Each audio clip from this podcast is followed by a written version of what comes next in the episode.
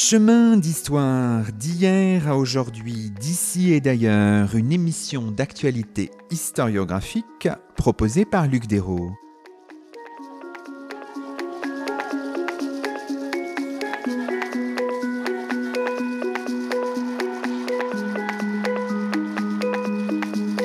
Bonjour à toutes et à tous, c'est le 140e numéro de nos chemins d'histoire, le 20e de la quatrième saison et nous avons le plaisir d'accueillir à notre micro Stéphanie Sauget, professeure d'histoire contemporaine à l'Université de Tours, autrice chez CNRS Éditions d'un ouvrage intitulé Le cercueil de verre du Père Lachaise, la dépouille dans les sociétés contemporaines.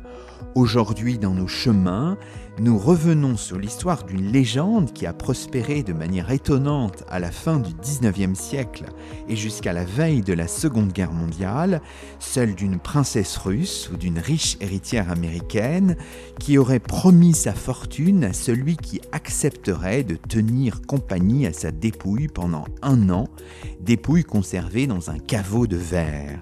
Si la princesse ou l'héritière n'ont jamais existé, les lettres adressées au cimetière du Père Lachaise et les articles de presse sont bien réels. L'ouvrage de Stéphanie Sauget revient de manière subtile sur ce que révèle cette légende du cercueil de verre, voie d'accès à l'imaginaire occidental contemporain de la dernière demeure. Bonjour Stéphanie Sauget. Bonjour Luc Dérault, merci de votre invitation. Alors, j'ai dans les premiers mots de cette émission un peu résumé cette histoire. Elle est un petit peu étonnante, bien sûr, et on a du mal un peu à la qualifier. Et vous euh, consacrez d'une certaine manière vos premières pages aux mots euh, MOTS qu'il faut employer. S'agit-il d'une légende urbaine, d'une légende contemporaine? On a en tout cas une forme de, récit hybride. Comment, comment qualifier ce dont vous faites l'histoire finalement? C'est toute la complexité euh, du début, c'est-à-dire que je tombe sur ces lettres qui contiennent euh, en grande majorité les articles de presse euh, tout de suite, ça retient mon attention parce que c'est insolite, parce que c'est fascinant, parce que c'est totalement inattendu de trouver ce type de documentation dans les archives départementales d'un cimetière. Je cherche à savoir s'il y a eu des travaux là-dessus et je découvre donc tous les débats, toutes les discussions autour de euh, légendes urbaines, légendes contemporaines, je regarde comment les contemporains qualifient euh, la chose. Et effectivement, le, terme de légende est celui qui euh, convient le mieux par rapport à celui de rumeur, parce qu'on est sur euh, un récit qui circule vraiment pendant de très longues années. On est sur également un récit qui, contrairement à la rumeur, circule moins de bouche à oreille, même s'il le fait probablement euh, grâce à d'autres supports et en particulier euh, grâce à la presse et aux journaux. Et puis ensuite, euh, l'hésitation entre légendes urbaines et légendes contemporaines, c'est qu'en réalité, les contemporains ont plutôt parlé de légendes contemporaines, une façon pour eux de se dire et de comprendre aussi que on peut vivre dans une période qui se pense comme résolument neuve et moderne, comme le 19e siècle s'invente lui-même comme un siècle neuf, et en même temps découvrir avec un peu de surprise qu'on fonctionne encore avec des mythes et des légendes. Donc c'est une façon d'actualiser quelque chose qu'on avait quand même plutôt tendance à voir comme des survivances du passé et de se dire qu'on arrive à, vivre avec ça. Et puis euh, j'ai un peu écarté l'expression légende urbaine parce que euh, au 19e siècle, les cimetières, en tout cas à leur début, sont censés être justement à l'extérieur des villes. Donc euh, voilà, même si, euh, en tout cas dans l'exemple parisien, les cimetières sont ensuite réincorporés à l'intérieur de la ville, mais par anomalie et par dérogation. Oui, alors on voit bien dans, votre, euh, dans vos premières pages, évidemment, l'importance des sources, hein, euh, tout de suite, évidemment, et notamment, vous les avez citées à l'instant, euh, ces 63 courriers conservé aujourd'hui aux archives départementales de Paris hein, depuis les années 1970, euh, mais la collection de ces lettres autrefois était conservée au cimetière du Père-Lachaise. Hein. Sans doute ces 63 lettres un échantillon d'un ensemble beaucoup plus large parce que vous connaissez par ailleurs, vous avez la mention d'autres lettres. Il y en a eu beaucoup plus, euh, Stéphanie Sauget, que 63. Cette enquête est une enquête avec de multiples interrogations que je présente en, cours, en quelque sorte, avec plein de questions qui restent euh, posées. Ce qui est assez clair pour moi, c'est que ces 63 lettres sont euh, probablement l'aspect émergé de l'iceberg, c'est-à-dire que en fait, on avait probablement des lettres beaucoup plus nombreuses qui n'ont pas été conservées euh, ou qui ont pu éventuellement être conservées, mais conservées par des privés et qui n'ont pas euh, souhaité les reverser aux, archives départementales. Et on a quelques indices qui effectivement euh, laissent à croire qu'on avait quand même beaucoup plus de lettres au moins, euh, au moins euh, une petite centaine et, probablement un peu plus. Si on regarde un peu le profil de ces gens, qu'on a du mal à qualifier aussi, on pourrait les dire d'une certaine manière, candidats. Ils sont candidats à ce séjour d'un an dans une euh, chapelle funéraire autour de ce caveau de verre. Et sur le profil de ces candidats, on peut faire, grâce notamment à ces courriers, une espèce de de sociologie. Vous le dites dans, euh, dans le chapitre consacré à cette question, vous le dites qu'il y a plus d'hommes, hein. ils sont je crois 54, mais il y a aussi des femmes qui ont des profils vraiment intéressants et par lesquels vous, vous commencez. Il est un peu difficile d'établir peut-être les milieux sociaux euh, d'appartenance ou les milieux professionnels. Vous dites qu'il y a une forme de d'éclatement il y a des personnages sur lesquels, euh, sur lesquels vous avez même un certain nombre d'informations. Et ce qui est étonnant, globalement, si j'ose dire, c'est que ces candidats euh, viennent de loin. Oui. Alors, je ne sais pas si c'est un effet, encore une fois, de la conservation. Est-ce qu'on a sélectionné euh, les lettres les plus lointaines? C'est une hypothèse que je ne peux pas trancher, mais en effet, dans le petit corpus, la disons, la collection euh, de lettres euh, du Père Lachaise qui représente mon premier corpus, le corpus de départ, qui m'a permis d'élargir vers un deuxième corpus, celui de la presse. Donc dans ce premier corpus euh, limité à 63 individus, j'ai essayé d'obtenir le plus d'informations possible en menant une enquête double, c'est-à-dire une enquête purement interne. Qu'est-ce que ces candidats à la garde, à la surveillance euh, du cercueil de verre euh, disaient d'eux-mêmes? Et donc pour certains, ils font presque une sorte de CV, euh, ils indiquent leur âge, leur, leur métier, leurs compétences, leurs qualifications. Pour d'autres, au contraire, il n'y a pratiquement pas d'éléments. et pour cela, j'ai essayé de mener une enquête plus généalogique en m'appuyant sur en particulier euh, euh, euh, les, sites généalogiques des Mormons, parce que vous l'avez signalé, beaucoup de ces scripteurs sont en particulier états-uniens ou canadiens. Et grâce à cela, j'ai pu compléter un peu les informations sur, sur ces auteurs de lettres. Et oui, il n'y a pas de profil type. On a des individus qui ne se connaissent pas, ont des âges différents, même si on a probablement quand même une majorité de, de scripteurs qui, qui sont euh, à l'âge à l'âge adulte. Et puis euh, on a des, euh, des professions euh, très variées.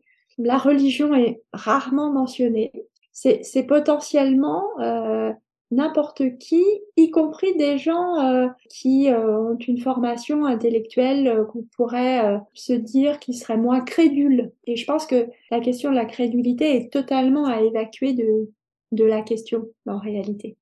Puisque tous ceux qui écrivent, écrivent pour avoir aussi confirmation, c'est-à-dire savoir si ce dont ils ont entendu parler est vrai ou non. On ne peut pas les imaginer comme de, des naïfs complets faisant confiance aveuglément, il y a aussi dans leur euh, geste d'écriture euh, à la conservation du, du Père Lachaise une demande de clarification, de vérification.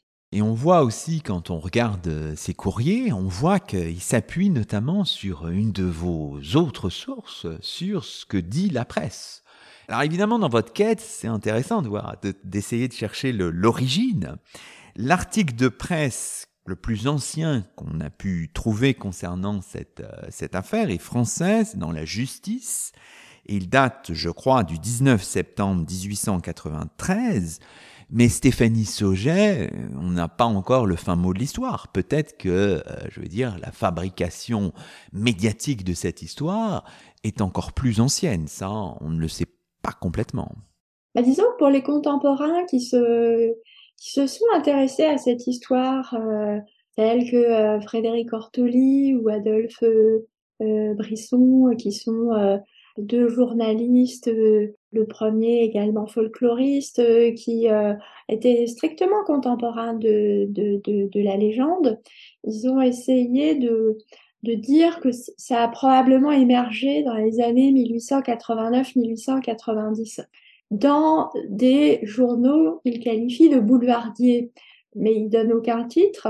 Et moi, euh, en consultant euh, la presse numérisée, euh, grâce à l'ossérisation de cette presse et en utilisant les mots-clés que je trouvais les plus, les plus adéquats, ceux qui me permettaient de faire remonter le plus avec le plus de chance euh, le, les, les, articles pouvant se, se, rapporter à cette légende ne me permettent pas de remonter euh, plus haut que ce 19 septembre 1893. Euh, la justice, c'est pas un journal boulevardier, donc voilà. Est-ce que avec la numérisation, on obtiendra un peu plus d'informations ou est-ce que, euh, comme Marc Bloch le disait, on a toujours, nous historiens, une sorte d'idole des origines, on aime bien trouver le, le point de départ. Est-ce qu'on trouvera ce point de départ? Je, ne sais pas, peut-être. Alors, quoi qu'il en soit, ça c'est très net, il y a une flambée médiatique, comme vous dites. Euh, en 1893, donc à la fin de l'année, au début de l'année 1894,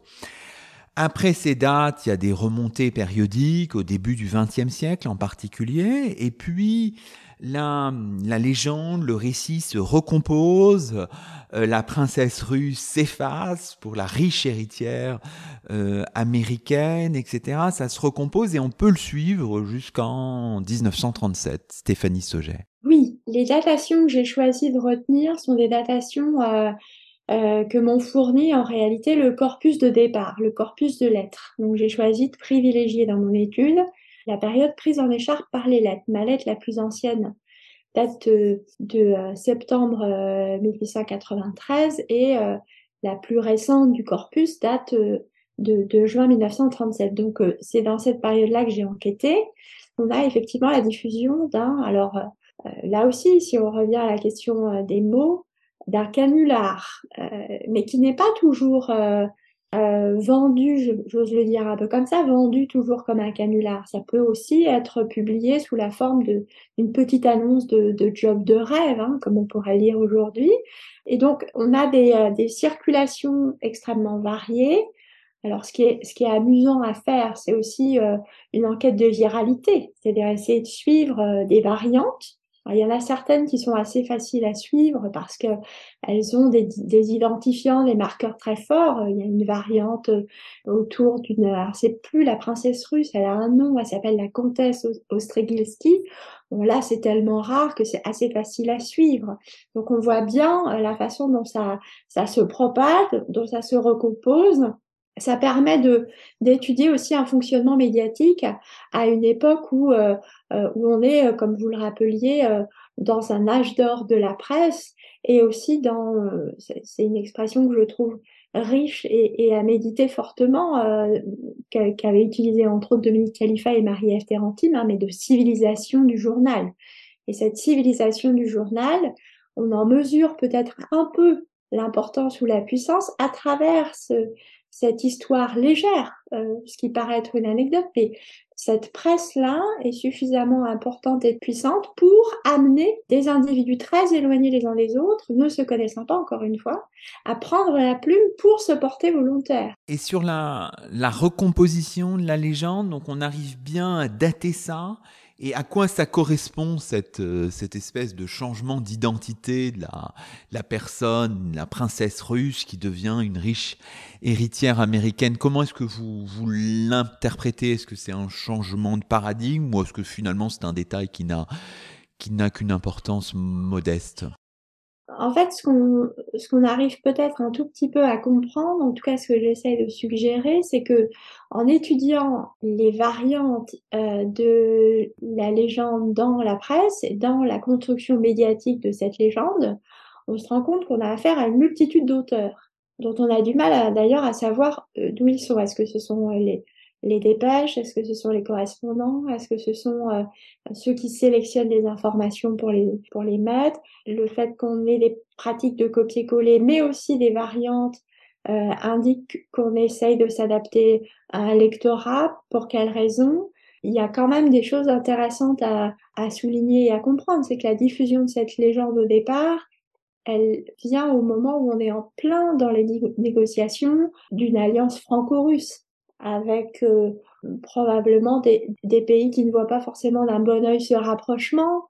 On est aussi dans un moment où on a beaucoup de mystification, ce qu'on appelle aussi des fumisteries dans la presse.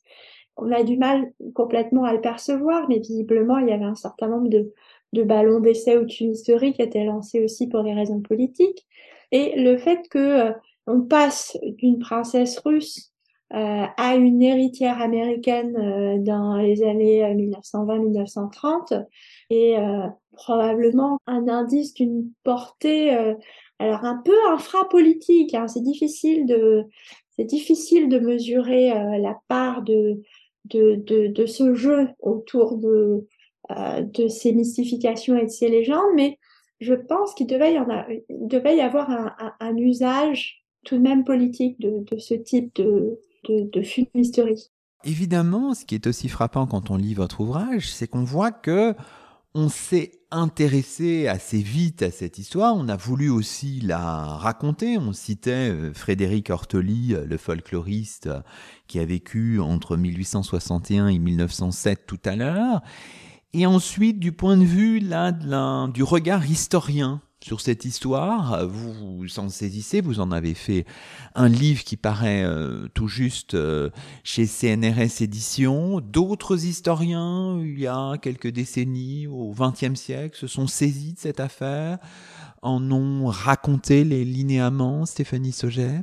Alors oui, c'est pas du tout une. Euh, je, je, je, ne suis pas une, une, une inventeuse d'archives. Je n'ai pas découvert ce, ce, ce petit trésor. D'autres euh, se sont euh, intéressés à cette histoire. à commencer effectivement par Frédéric Ortoli, qui utilise d'ailleurs cette histoire pour proposer la notion de, de légende contemporaine. Donc c'est c'est une histoire intéressante aussi parce qu'elle a servi en quelque sorte de matrice pour euh, élaborer ce, ce, concept de légende contemporaine.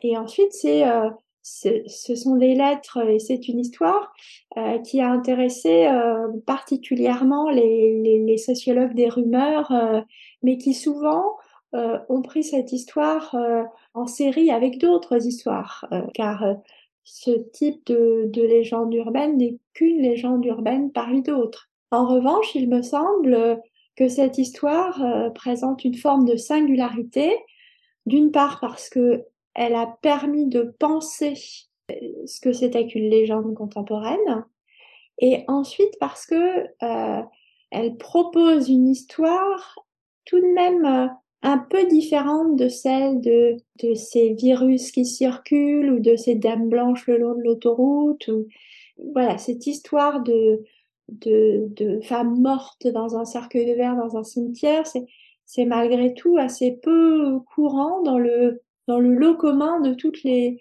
les, les histoires et les légendes urbaines qui circulent. Mais à l'origine, euh, je ne savais pas si j'allais en faire un, un, livre à part entière. Ça aurait pu être un article et puis en réalité, j'ai trouvé qu'il y avait tellement de choses à en dire que ça a dépassé le format initial que j'avais en tout cas initialement euh, imaginé.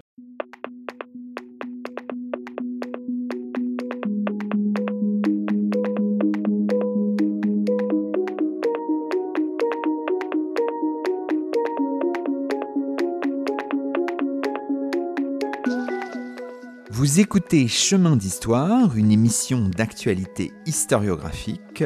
Aujourd'hui, Luc Desros s'entretient avec Stéphanie Sauget, professeure d'histoire contemporaine à l'Université de Tours, autrice chez CNRS Éditions d'un ouvrage intitulé Le cercueil de verre du Père Lachaise, la dépouille dans les sociétés contemporaines.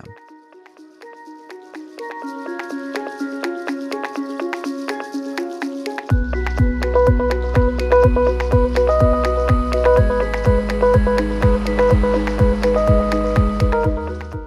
Alors, dans la deuxième partie de, cette émission, on peut passer en revue quelques aspects saillants du livre. Alors, ce que vous faites notamment au début de l'ouvrage, c'est vous efforcer de rattacher cette légende, la légende ou le récit de la princesse russe ou du père Lachaise ou de la riche héritière américaine à un fond commun. Euh, et vous formulez une hypothèse. La légende révèle, dites-vous, un syndrome de Blanche-Neige. C'est une reformulation, dites-vous encore, étrange du conte de Blanche-Neige. Et d'ailleurs, c'est perçu, c'est ça qui est euh, intéressant, Stéphanie Sauget, c'est un peu perçu comme ça aussi à l'époque.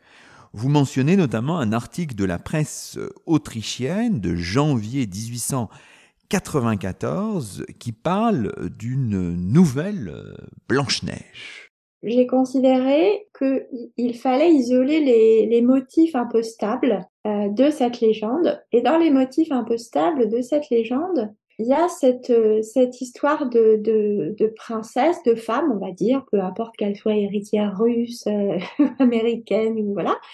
Cette femme morte dans un cercueil de verre.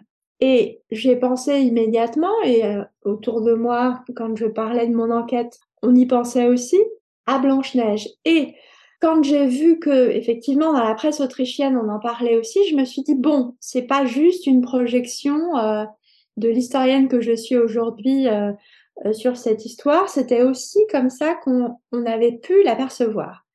Alors, ce qui m'intéresse, hein, ce qui m'a intéressé ici, c'est de comprendre en quoi ce personnage de conte de Blanche-Neige pouvait dire quelque chose du 19e siècle. Et il y a plusieurs éléments qui m'ont intéressé. La, première chose, c'est que je me suis posé la question de savoir si Blanche-Neige était beaucoup lue au 19e siècle. Et euh, ce dont je me rends compte, c'est que le 19e siècle, c'est le siècle de ce que, bah, jeu de mots un peu facile, mais des fois on, s'amuse aussi en histoire, hein, un moment de ce que j'ai appelé la cristallisation euh, de cette histoire de Blanche-Neige. Il y avait plein de, euh, variantes, de récits de Blanche-Neige qui circulaient d'abord évidemment oralement, puis des premiers écrits euh, qui datent de la période de la Renaissance, euh, pour aller un peu vite. Et en réalité, cette histoire-là, elle est recueillie à nouveau et on va finir par la, la fixer, par la figer au cours du, du 19e siècle. Avec vraiment, à la fin du 19e siècle, un récit qui domine tous les autres et qui est issu de la veine des, des frères Grimm. Et puis euh, ensuite, ce qui m'a intéressé, c'est euh, de voir si dans d'autres euh, genres littéraires, qui n'étaient pas ceux du conte, mais au XIXe siècle, on avait ce, ce motif de Blanche-Neige, alors de femme dans un cercueil de verre. Et ce qui m'a paru très net, c'est qu'on avait quand même un, un, grand nombre de textes importants dans la littérature du XIXe siècle, dans la poésie, dans le roman, euh, mais aussi au théâtre, de surgissement de ces femmes dans des cercueils de verre, avec une transformation vraiment très importante, c'est que Blanche-Neige dans son cercueil de verre peut se, peut se réveiller, alors que au 19e siècle, la majorité de ces femmes dans les cercueils de verre sont mortes. Et c'est ce, ce, cette espèce de, de transformation de Blanche-Neige dans la fiction du, du 19e siècle que je trouve euh, intrigante. Voilà, le fait que euh, on se mette à raconter des histoires de femmes mortes et non plus qui vont se réveiller dans des cercueils. J'ai été euh, il y a peu de temps à, à, un jury d'une très belle thèse sur le sommeil au 19e siècle la dernière partie de la thèse étudie euh, aussi des histoires de Belle au bois dormant. Et là, pour le coup, ce sont des, euh, des femmes, essentiellement des dormeuses, même s'il y a aussi quelques dormeurs, mais tout de même la presse s'intéresse plutôt à des dormeuses, des dormeuses qui dorment d'un sommeil parfaitement anormal pendant plusieurs mois ou pendant plusieurs années pour certaines, et la presse les qualifie de belles bois dormant. Il y a quelque chose d'assez euh, intrigant sur ces femmes euh, qu'on observe, qu'on va photographier, qu'on va voir, ou bien qu'on mettrait sous des cercueils de verre et qui euh, sont des, des mortes ou des endormies anormales. Vous dites à un moment, euh, voilà, euh, dans l'imaginaire contemporain, la mort est incarnée par une demi-morte, une princesse qui pourrait se réveiller un jour ou dormir sans se flétrir pour l'éternité, ça c'est intéressant. Et évidemment, dans cette compréhension-là, la, la, cloche de verre, voire de cristal, ça, ça compte aussi, c'est un détail qui apparaît par moment, mais pas dans tous les récits. Cette cloche de verre ou de cristal est importante, euh, Stéphanie Sauget. Oui, parce que c'est le deuxième euh, motif euh, qui revient de manière stable dans les différentes variantes que j'ai pu examiner, avec une petite variation, verre ou cristal, qui effectivement ne, charrie pas le même imaginaire. Mais cette, cette idée de euh, du, du, verre m'a paru intéressante à creuser parce que euh, dans le sillage d'autres travaux qui ont montré euh, l'importance du verre au XIXe siècle, hein, se poser la question de l'usage du verre pour, pour, pour, pour, le cercueil me semble particulièrement intéressant. Alors le, le verre a de nombreuses propriétés.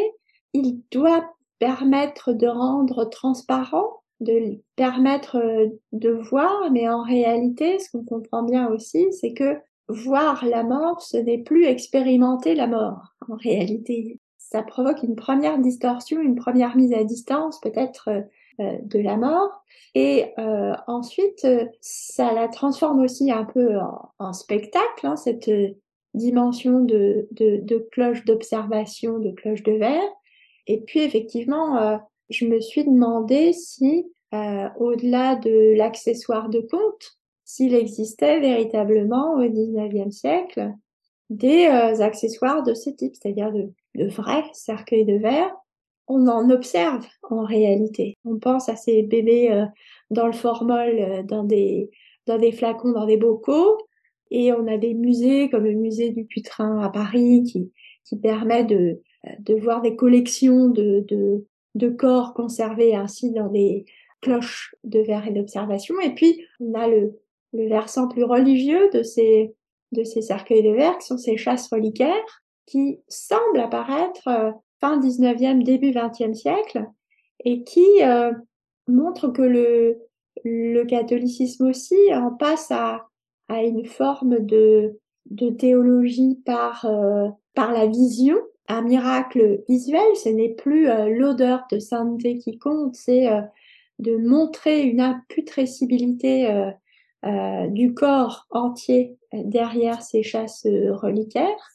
Il me semble que ça aussi c'est un motif, un motif intéressant à, à scruter. J'ai surtout découvert, là pour le coup, c'était une vraie surprise pour ma part que au 19e siècle, euh, les cercueils de verre ont pu exister de manière industrielle, alors pas vraiment en France, plutôt aux États-Unis ou au Canada, mais on a pu en, fabriquer. Ces cercueils de verre étaient d'ailleurs plutôt des cercueils en verre opaque, avec euh, des garnitures de tissu, donc pas du tout des, accessoires transparents comme on pourrait euh, les imaginer. Et puis qu'il y avait aussi, alors là pour le coup ça a été vendu en Europe et on, sait que ça a été utilisé en France, des cercueils avec des, des hublots autour, de, autour du visage. On avait des, des hublots euh, pour pouvoir continuer à voir le visage de, de son cher disparu.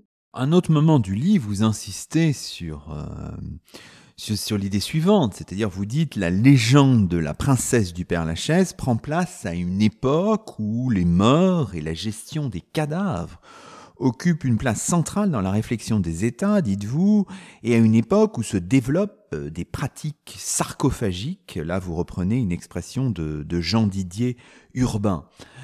Vous, vous l'affirmez, la princesse russe est enfermée à triple tour dans un cercueil de verre, dans une magnifique chapelle funéraire, elle-même placée dans le cimetière du Père Lachaise, qui devient le plus célèbre cimetière du monde occidental. Il y a une forme de fascination autour des, des monuments funéraires à l'époque, euh, mais avec aussi quelque chose de, plus, d'un peu différent, de négatif, de peur, d'angoisse mêlée, euh, Stéphanie Sauget.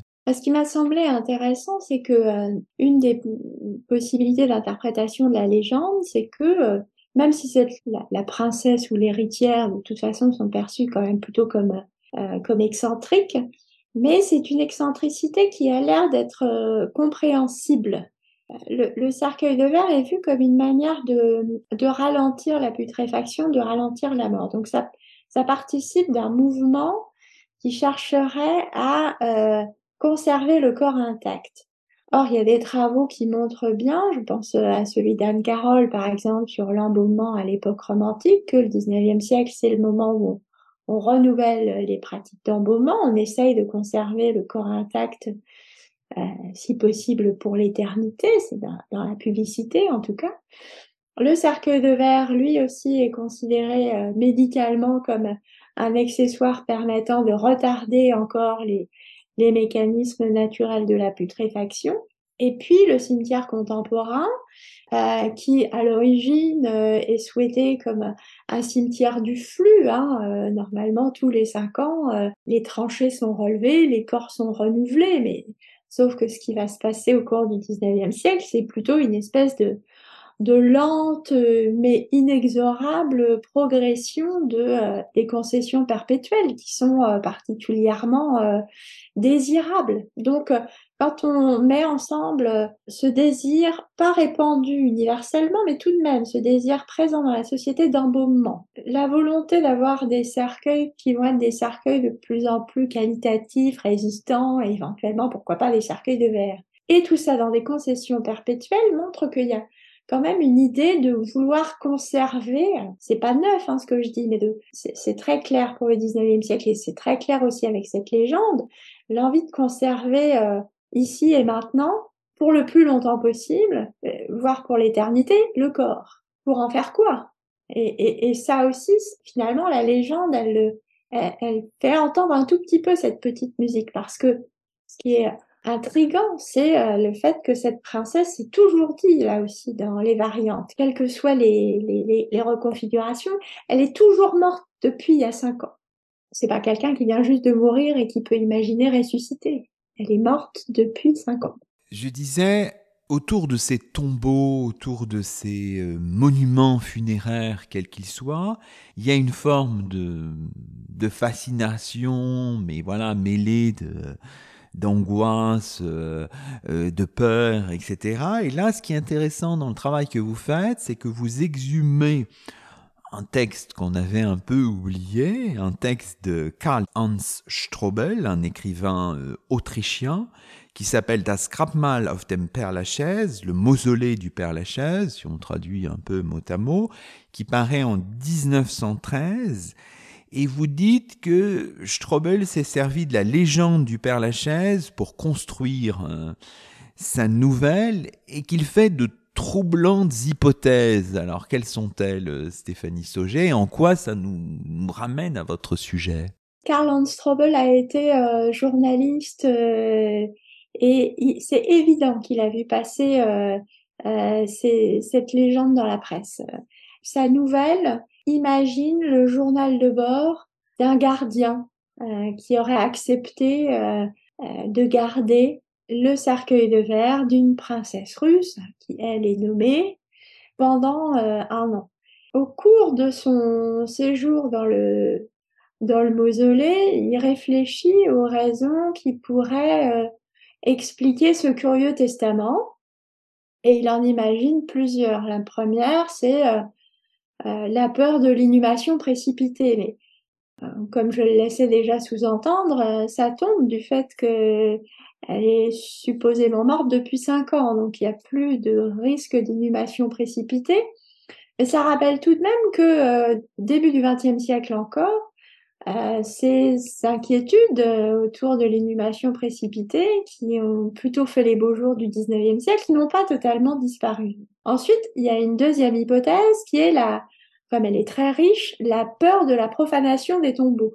Et au 19e siècle, il y a quelques histoires assez retentissantes, euh, comme celui du, de celui qu'on a appelé le vampire de Montparnasse, qui euh, profanait les tombeaux, alors pas à la recherche de trésors, mais euh, euh, pour y commettre des forfaits plutôt sur les, sur les tombes d'enfants. Donc peur de profanation du tombeau qui tient encore un peu la corde dans, dans son histoire. Il élabore une troisième hypothèse au fur et à mesure que les jours passent en se disant que cette princesse russe, c'est une princesse asiatique, donc elle est un peu fourbe, et donc, euh, euh, ce testament, c'est une manière de continuer à faire le mal après la mort. Elle veut faire souffrir son gardien en l'obligeant à être aux côtés d'une morte pendant, euh, pendant des jours et des nuits. donc finalement, c'est interprété comme une possible torture mentale que je trouve assez intéressant parce que Karl Strobel, on, le sait par la suite, a été proche des nazis, profondément xénophobe. Et puis, il y a une quatrième et dernière hypothèse qui est celle euh, qui finit plus ou moins par l'emporter, même si la nouvelle est fantastique, donc reste tout de même dans un entre-deux. Cette, hypothèse, c'est que, en fait, cette princesse russe est une demi-morte, c'est-à-dire qu'elle n'est pas morte et que c'est une princesse vampire qui a besoin de se nourrir et donc le gardien euh, en restant un an dans son tombeau, euh, lui sert de repas toutes les nuits, donc elle se, elle se nourrirait de, de son sang. Ce que je trouve intéressant parce qu'en réalité, cette histoire de la, de la princesse russe euh, et de son testament demeure aujourd'hui, on la raconte encore, mais souvent est escamoté le cercueil de verre. On n'en parle plus de ce cercueil de verre. Et la légende actuelle insiste en fait beaucoup plus sur le fait que ce serait une princesse vampire. Donc il y a une adaptation aussi à nos imaginaires et à nos inquiétudes euh, autour de a des limites entre la vie et la mort. Évidemment, dans votre livre, on en a déjà euh, dit un mot, bien sûr. Vous inscrivez tout ça dans ce que vous appelez la transfiguration du cercueil, hein, qui devient à la fois un produit standardisé et un produit dont l'appropriation individuelle et collective se renforce jusqu'au point de devenir finalement le dernier écrin de soi. Hein. Donc il y a des, là encore, on trouve des, des tensions. Vous parlez du culte ambigu du cercueil au XIXe siècle. Comment faites-vous cette, cette connexion entre la légende que vous décrivez, décryptez, et puis toute cette réflexion sur le culte ambigu autour du, du cercueil au XIXe siècle? Il me semblait que pour comprendre le fonctionnement de, la légende, je devais euh, me mettre au clair sur euh, les cercueils euh, qui étaient en usage au XIXe siècle. Force est de constater qu'il n'y avait pas eu véritablement de travaux sur les, cercueils de l'époque contemporaine, alors que euh, depuis euh, le début des années 2000, maintenant, les archéologues de l'INRAP, par exemple, font de plus en plus de, fouilles sur, sur des, sépultures contemporaines. Donc, nos connaissances sur les, sur les cercueils contemporains, il fallait peut-être un peu y revenir. Oui, ce qui frappe, c'est que le 19e siècle est le moment où le cercueil devient la dernière boîte, euh, mais fortement individualisé, c'est-à-dire que tout le monde est inhumé en cercueil et que ne pas être inhumé en cercueil devient, euh, pour le coup, la pire des humiliations, une forme de profanation du corps. C'est-à-dire que le cercueil devient absolument indispensable, euh, que l'on soit indigent ou non, en tout cas dans les grandes villes. Ce cercueil, euh, il est fortement investi par les familles qui progressivement vont, comme d'ailleurs pour les tombes, parfois se saigner aux quatre veines pour avoir euh, euh, un cercueil durable ou précieux. Ou voilà, c'est il y a des efforts considérables consentis par les familles pour le cercueil et on se rend compte, alors là pour le coup je me rapproche vraiment de la période actuelle, que alors qu'il y avait tout un décorum autour de la mort au XIXe siècle, avec euh, des tentures sur les maisons, euh, des, euh, des, églises qui pouvaient être complètement habillées pour le deuil, le service intérieur et extérieur des funérailles qui, qui avait une pompe tout à fait extraordinaire pendant très longtemps. La plupart des éléments qui avaient l'air d'avoir beaucoup plus d'importance que le cercueil ont disparu et la seule chose qui reste euh, formidablement présente encore aujourd'hui, mais qui commence à être très attaquée, c'est le cercueil. Et le cercueil reste obligatoire euh, aujourd'hui, même en, même en crémation. Même pour une crémation, il faut un cercueil. Alors, il y a des techniques qui essayent de, de se débarrasser du cercueil, mais le cercueil, depuis le 19e siècle, a pris une importance considérable dans nos sociétés dans la distance que vous prenez par rapport à votre objet, il y a toute la réflexion aussi qui se déploie autour du temps. Et vous dites, on entre dans une forme d'hétérochronie, un autre usage des heures, une autre relation au temps. Une princesse morte, on le disait tout à l'heure, il y a cinq ans, ça revient euh, constamment. Un séjour attendu d'un an dans la chapelle funéraire. Donc on voit bien euh, ce rapport au temps qui est très intéressant, euh, bien sûr. Mais le temps de la légende, c'est aussi, c'est aussi le temps de l'argent. La fortune de la princesse, qui est chiffrée dans les articles que vous avez identifiés, est importante aussi. Et on a cette forme de, de tension entre différents temps, et évidemment, ça peut se lire à l'aune du, du 19e siècle plus généralement ou de, je sais pas, de la belle époque de Stéphanie Sauget. Si on revient aussi au corpus de lettres, euh, un des moteurs de l'écriture de, de, ces lettres de candidature, c'est euh, pouvoir devenir potentiellement riche.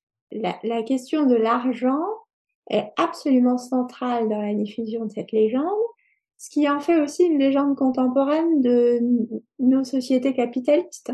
Et puis, euh, il y a une dimension de d'épreuve, c'est-à-dire que en fonction des pays, cet argent est ressenti comme plus ou moins légitime parce qu'il y a quand même une dimension d'épreuve. Mais si on rend ce service difficile, on peut être fortement récompensé. Donc il y a une forme de morale capitaliste qui vient s'inscrire dans la garde euh, de euh, de cet inconnu, puisque ceux qui écrivent ne connaissent pas euh, cette princesse russe qui reste toujours anonyme d'ailleurs. Bon, tout à fait. On voit donc, euh, avec ce que vous avez fait, avec euh, cette histoire que vous proposez, cette déconstruction d'une légende finalement, Stéphanie Sauget, on a une véritable leçon, enfin sans, sans arrogance hein, bien sûr, de ce qu'est un peu le travail de l'historien, de, de l'historienne. Vous le dites très bien à la fin finalement. Vous vous placez entre le micro-événement, euh, pour reprendre un certain type de vocabulaire un peu fargien, Arlette Farge est présente vraiment à la fin de votre ouvrage, vous vous placez entre le micro-événement et la nécessaire distance. Et on voit un peu aussi, c'est aussi probablement, je ne sais pas, une forme d'hommage aux travaux de Dominique Khalifa notamment, hein, bien sûr. On voit un petit peu ce que ça veut dire fabriquer une histoire des imaginaires. Et on voit là vraiment avec cet exemple, c'est un peu la méthode, une méthode un peu inductive finalement, tout le, travail qui est euh, celui de l'historien, très scalaire finalement, entre l'événement qu'on décrypte et la prise nécessaire de distance qu'il faut, euh, qu'il faut avoir. Oui, ce, travail avait pour moi une dimension euh, fortement méthodologique. J'avais envie de reprendre euh, de remettre à plat toute une série de problèmes qu'on se pose dès lors qu'on commence une enquête, à savoir déjà comment on choisit son objet. Là, j'ai décidé de partir de ce corpus euh, de lettres parce que ce corpus de lettres euh, me permettait de ne pas choisir un découpage chronologique. J'ai retenu le découpage que me proposait finalement ce, corpus. Ça me permettait aussi de ne pas choisir socialement des individus. Je choisissais finalement les, les classes sociales, si on veut, d'appartenance de, de ces individus. Donc je, je, ne choisissais pas la période chronologique, je ne choisissais pas non plus l'extension géographique. L'extension géographique m'est fournie par euh, ce premier corpus et puis à ce premier corpus euh, euh, est relié un second pour comprendre ces lettres. Ces lettres, je comprends assez vite qu'elles sont des réceptions de journaux, donc il faut que je passe à l'étude de journaux. Vraiment, ces lettres sont des, pour moi ce que j'appelle des actes d'écriture, c'est-à-dire qu'on est vraiment un passage à l'action, même si cette action est, est limitée. Ce passage à l'action ne peut pas se comprendre, à mon sens, sans la notion d'imaginaire social.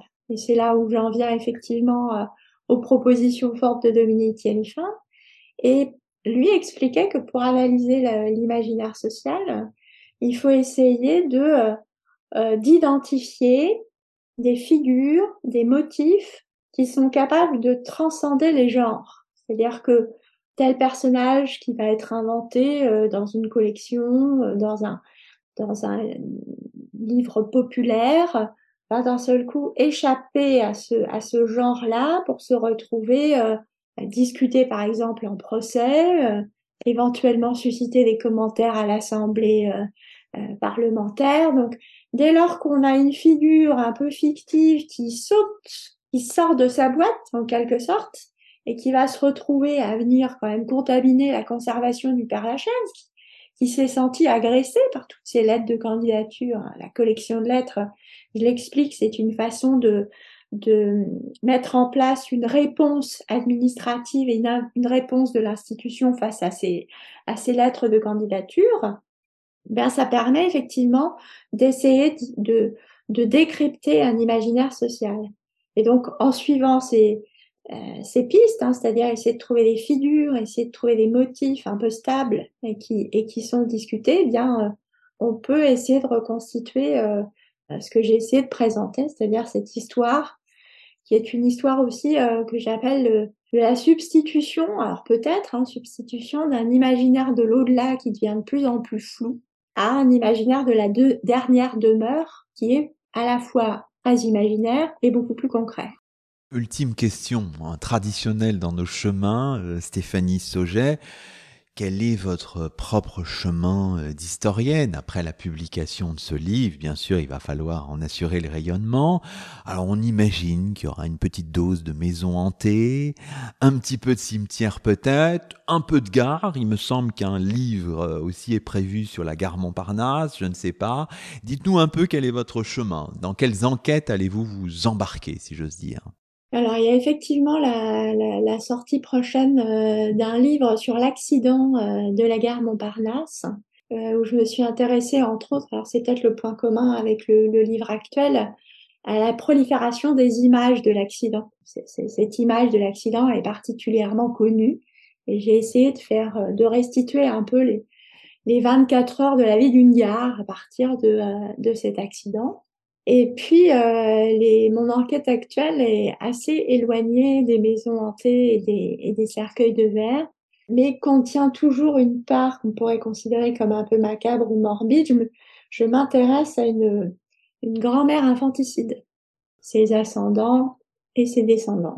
L'histoire continue et c'est passionnant. Merci beaucoup Stéphanie Sauget. Merci beaucoup Luc Dérault. C'est ainsi que se termine le 140e numéro de nos chemins d'histoire, 20e de la quatrième saison.